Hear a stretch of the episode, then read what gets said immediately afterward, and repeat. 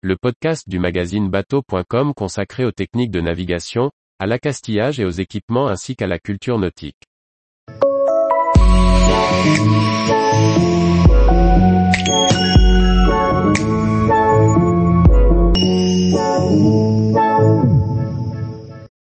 Apprendre à réaliser une épissure en œil sur un cordage toronné. Par Olivier Chauvin. L'épissure en œil est simple à réaliser. Elle est sûre, fiable, durable et donne une touche soignée à votre bateau. Voici comment réaliser ce matelotage sur un cordage toronné, par exemple pour des amarres. Choisir un cordage de bonne qualité. Munissez-vous d'un bon couteau, d'un rouleau de ruban adhésif et d'un fer à souder pour brûler les extrémités des cordages synthétiques. Faute de mieux, la flamme d'un briquet fera l'affaire. Placez une bande de ruban adhésif à une vingtaine de centimètres de l'extrémité du cordage puis décommettez celui-ci jusqu'à cet arrêt. Si les bouts des taurons ont tendance à s'effilocher, chauffez-les à l'aide du fer à souder. Avec le cordage, formez un œil à la dimension voulue. Placez les taurons décommis contre le cordage, l'un dessus et les deux autres de part et d'autre. Ils doivent rester maintenus ainsi pendant la première passe.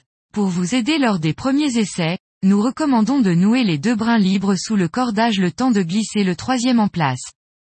Passez le brin sous un toron du cordage. Une torsion de ce dernier permet d'ouvrir et de faciliter le passage. Pour assurer un travail propre, essayez de maintenir le brin bien toronné entre deux doigts. Si le résultat n'est pas pleinement satisfaisant, retordez le brin avant que l'avancée du travail ne le permette plus. Faites de même pour les deux autres brins en suivant le cheminement le plus naturel. À la fin de la première passe, bien tendre l'ensemble et vérifier en tournant le cordage que chaque brin passe bien sous le bon toron et qu'ils sortent en formant entre eux un angle de 120 degrés. À ce stade, le ruban adhésif n'est plus nécessaire et peut être retiré. Poursuivre ensuite le tressage sur le même mode, en prenant soin de passer par-dessus un toron avant de passer sous le suivant.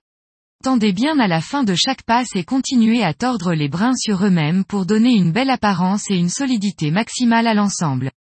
3 à 4 passes assurent à l'œil une résistance équivalente à celle du cordage lui-même. Après vous être assuré que tout est en ordre, que chaque brin passe au bon endroit et que l'épissure est bien tendue, retordez fermement le cordage au niveau de votre épissure.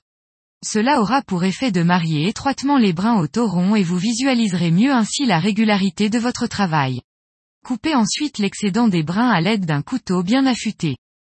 Chauffez enfin les extrémités des brins pour que les fils se soudent entre eux. Cela évitera qu'il ne s'effiloche. Là, le fer à souder montre toute son utilité, mais une lame chauffée à la flamme peut faire l'affaire. Tous les jours, retrouvez l'actualité nautique sur le site bateau.com.